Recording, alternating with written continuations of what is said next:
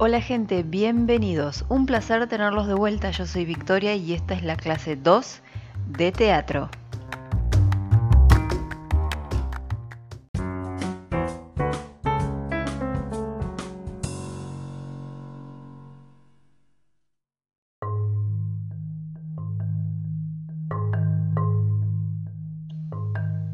Y ahora sí, comenzamos con la clase 2, cuyo título es El conflicto teatral. Antes de entrar en este tema, es importante aclarar que cada vez que nos refiramos al conflicto teatral en estos términos, nos vamos a estar refiriendo a un tipo de teatro narrativo.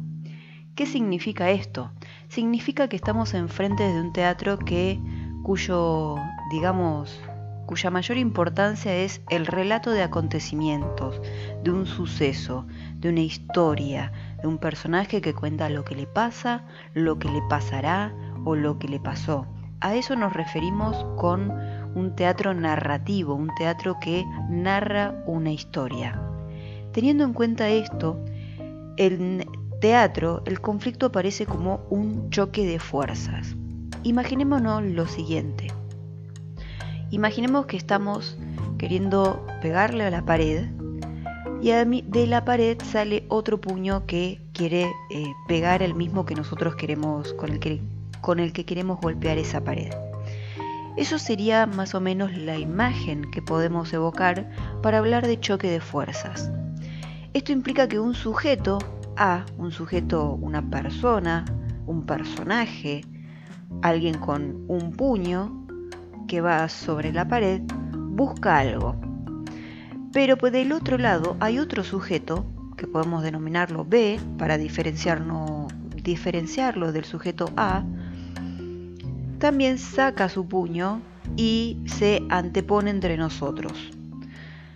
A esto nos referimos en, el, en, las hojas de las actividades, hay, un, hay una especie de... hay una imagen que nos permite entender mejor esto, donde tenemos a la izquierda la A, a la derecha la B, en el, centro, en el centro tenemos el objeto de deseo, es decir, lo que desea A, pero al mismo tiempo lo que desea B. Por eso las flechas de A y B van hacia el objeto de deseo, hacia el centro. Este esquema resume lo que un personaje quiere y que hay otro que se le antepone.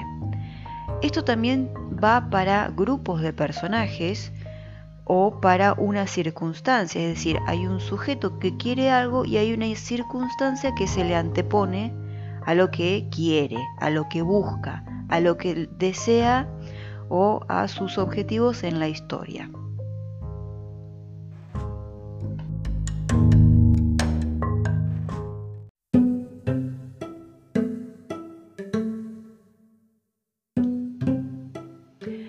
Voy a hacer una aclaración sumamente importante y quiero que recuerden y que tengan muy en cuenta en los procesos productivos que vamos a estar intentando incursionar a lo largo del año.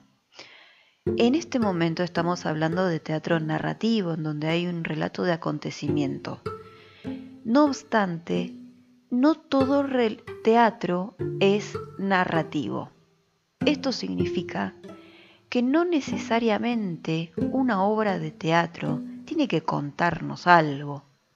Es decir, puede ser que vayamos al teatro o observemos una obra teatral, una obra escénica o performática, como le quieran decir, y esto después lo voy a aclarar en otras clases futuras sobre la diferencia de estos conceptos. Pero por ahora lo que me interesa es que tengan en cuenta lo siguiente. Hay muchas obras de teatro, muchísimas, en donde lo que se trabaja no es el contar una historia, un relato, lo que le sucede a un personaje. Hay obras en donde son más experimentales o son más plásticas, donde se trabaja mucho la, parte visual de los colores, las formas, la escenografía, la escenografía y elementos objetuales, es decir, objetos que se mueven y no son parte de la escenografía y se hacen composición con los movimientos y la música y el cambio de colores y demás.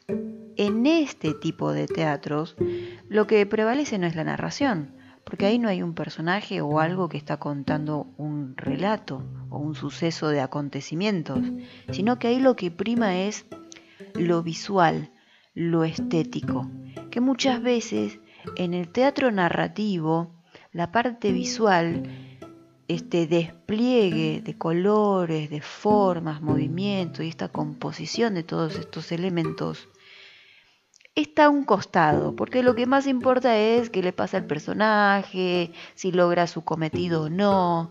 Bueno, no todo teatro es así. Quedémonos con esto, con que no todo teatro nos cuenta una historia.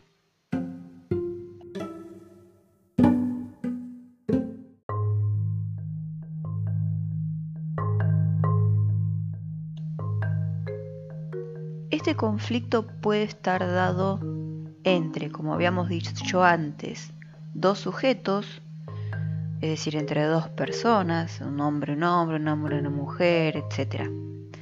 Entre una persona y sí misma puede ser eh, una, una obra teatral en donde eh, lo, que, lo que impide que el, el personaje principal consiga lo que quiere son sus propias, digamos, miedos o sus propios prejuicios o sus propios eh, intereses que, que, se contraponen.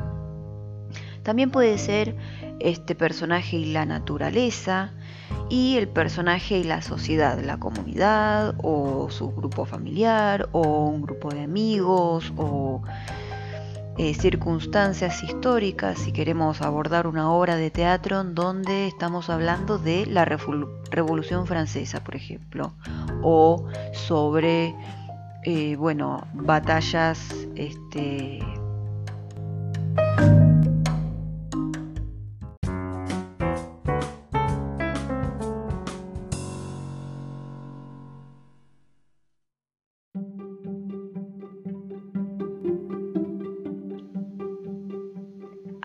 Adentrándonos a la actividad luego de esta explicación y sus ejemplos, vamos a ir al ejercicio de esta clase. Y el ejercicio de esta clase en realidad no lo relacionamos con el teatro, pero esto es importante para luego, en el momento productivo, en el momento de pensar al teatro, poder evocar estos ejemplos. Eh, que son fuera del teatro, que provienen fuera del teatro. Obviamente si tienen ejemplos que provengan de obras teatrales, muchísimo mejor. Pero en este momento de, introductorio, de adentrarnos a, a lo que es el teatro y sus contenidos, vamos a evocarnos en otras artes, en las artes cinematográficas, en las artes literarias y en las artes eh, bueno, también literarias, acá estoy leyendo cómics, pero es una combinación entre literatura y, eh, y artes visuales, y dibujo, pintura.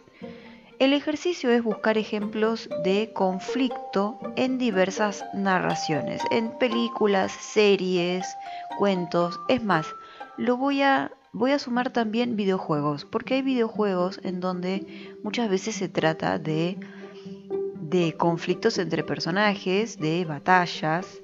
Eh, no, eh, no quisiera que pongan, porque me parece bastante simplista, bastante sencillito, y ya en este último año de secundaria vamos a aspirar a todo lo que, lo que pueden hacer, a sus habilidades y a todo lo que han aprendido en todos estos años. No quisiera que como ejemplo me pongan por eh, una, una, pelea en un ring de dos personajes de videojuegos en donde el, deseo o lo que ambos quieren es ganar. ¿Sí? Porque, bueno, más allá de que sea simplista, porque el, objetivo de ganar es, es, en toda competencia el mismo, sea de carreras de autos, de moto, sea competición deportiva. Bueno, no tanto en competición deportiva, pero porque muchas veces el, la propia competición ya es, tiene su fruto, pero eso lo verán en otra materia. Mientras tanto, en esto de lo narrativo y de el conflicto dentro de la narración, si el ejemplo es una competencia, el objetivo va a ser ganar. Entonces, preferiría que no utilice ningún ejemplo de competencia, eh, de narración donde hay una competencia, o donde el relato es algún deportista que está compitiendo, sino eh, que tenga otro tipo de complejidad, donde haya una historia, donde el personaje o viaje o le pasa circunstancias o conozca diversos personajes y eh, no sepa en quién confiar, ese tipo de circunstancias conflictivas. Recordemos la base del conflicto. Hay alguien que quiere algo y otro se le antepone. Ese otro puede ser otra persona, puede ser sí misma, la naturaleza, la sociedad. Recordemos ese esqueleto para buscar ejemplos. Y en esta clase, obviamente le puse un ejemplo, más allá de que en esta explicación le, les he intentado acercar otros ejemplos. En este ejemplo que tienen en la hoja de la clase, de la actividad, encontramos el gran ejemplo, digámoslo así, en teatro Shakespeare es como, esa es la persona a quien la rezamos, ¿no? Con, todo el respeto de, los religiosos, porque Shakespeare es eh, un trágico contemporáneo, no se dice que trágico contemporáneo, perdón, se dice que abordó la tragedia eh, moderna, pero no vamos a ir a ese caso en este sentido no vamos a ampliar con este tipo de conceptos porque no hemos visto la historia del teatro. Lo que sí tener en cuenta que William Shakespeare ha dado muchísimo al teatro y es el autor de una de las obras más importantes que, gran parte de la sociedad las conoce, aún sin haberlas leído ya sabemos más o menos de qué se trata Romeo y Julieta, ¿verdad? Hay varias versiones. Hay una que a mí me gusta mucho que es de Los Simpsons. Em, pero bueno, también hay muchas, muchas películas que reversionan la obra de, William Shakespeare. Hay, este, hay muchos dramas contemporáneos y muchas obras en la actualidad que también tienen el mismo esqueleto de Romeo y Julieta, en donde nos encontramos con dos familias, dos familias que eh, se odian, dos familias que no se quieren, dos familias que intentan estar lo más alejadas posibles. Y en una de las familias hay un muchacho joven este, llamado Romeo y en la otra familia hay, una muchacha que se llama Julieta. En esta obra, en en esta, entre estas familias que se detestan, que se desprecian, surge el amor de estos dos personajes, de estos dos jóvenes.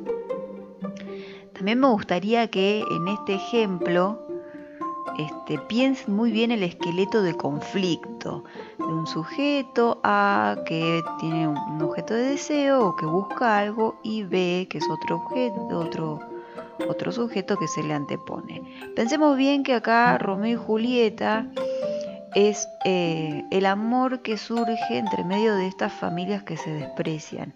Es bastante complejo, bastante interesante para quienes les interesa, es una obra muy bonita, es hermosa de leer, también de ver todas las versiones que tienen, bueno, me estoy extendiendo muchísimo con este ejemplo, pero bueno, los invito no solamente a que lo lean, a que vean, a que busquen de qué se trata, sino también a pensar este ejemplo para después hacer el ejercicio de buscar otros ejemplos.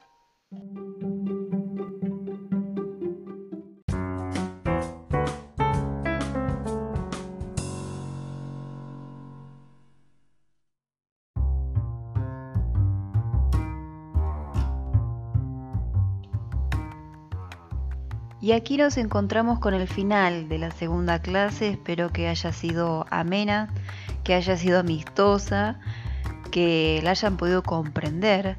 No obstante, están los canales de comunicación abiertos, recuerden el WhatsApp, recuerden mi mail, mi mail es b B corta, cejas, como la ceja de, de, la cara, B cejas 5 arroba abc.gov.ar. Ahí me pueden escribir y entre 24 y 48 horas hábiles yo les voy a estar respondiendo. Cualquier duda, consulta, comentario, sugerencia, por supuesto, todas las sugerencias están más que bienvenidas.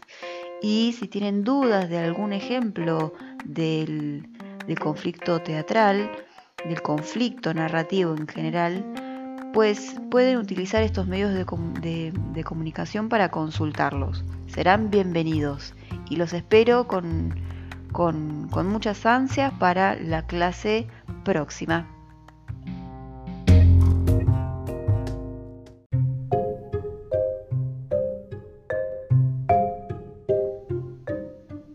Momento de chapa, señoras y señores, a ver quién fue el más atento en encontrar el error de ortografía.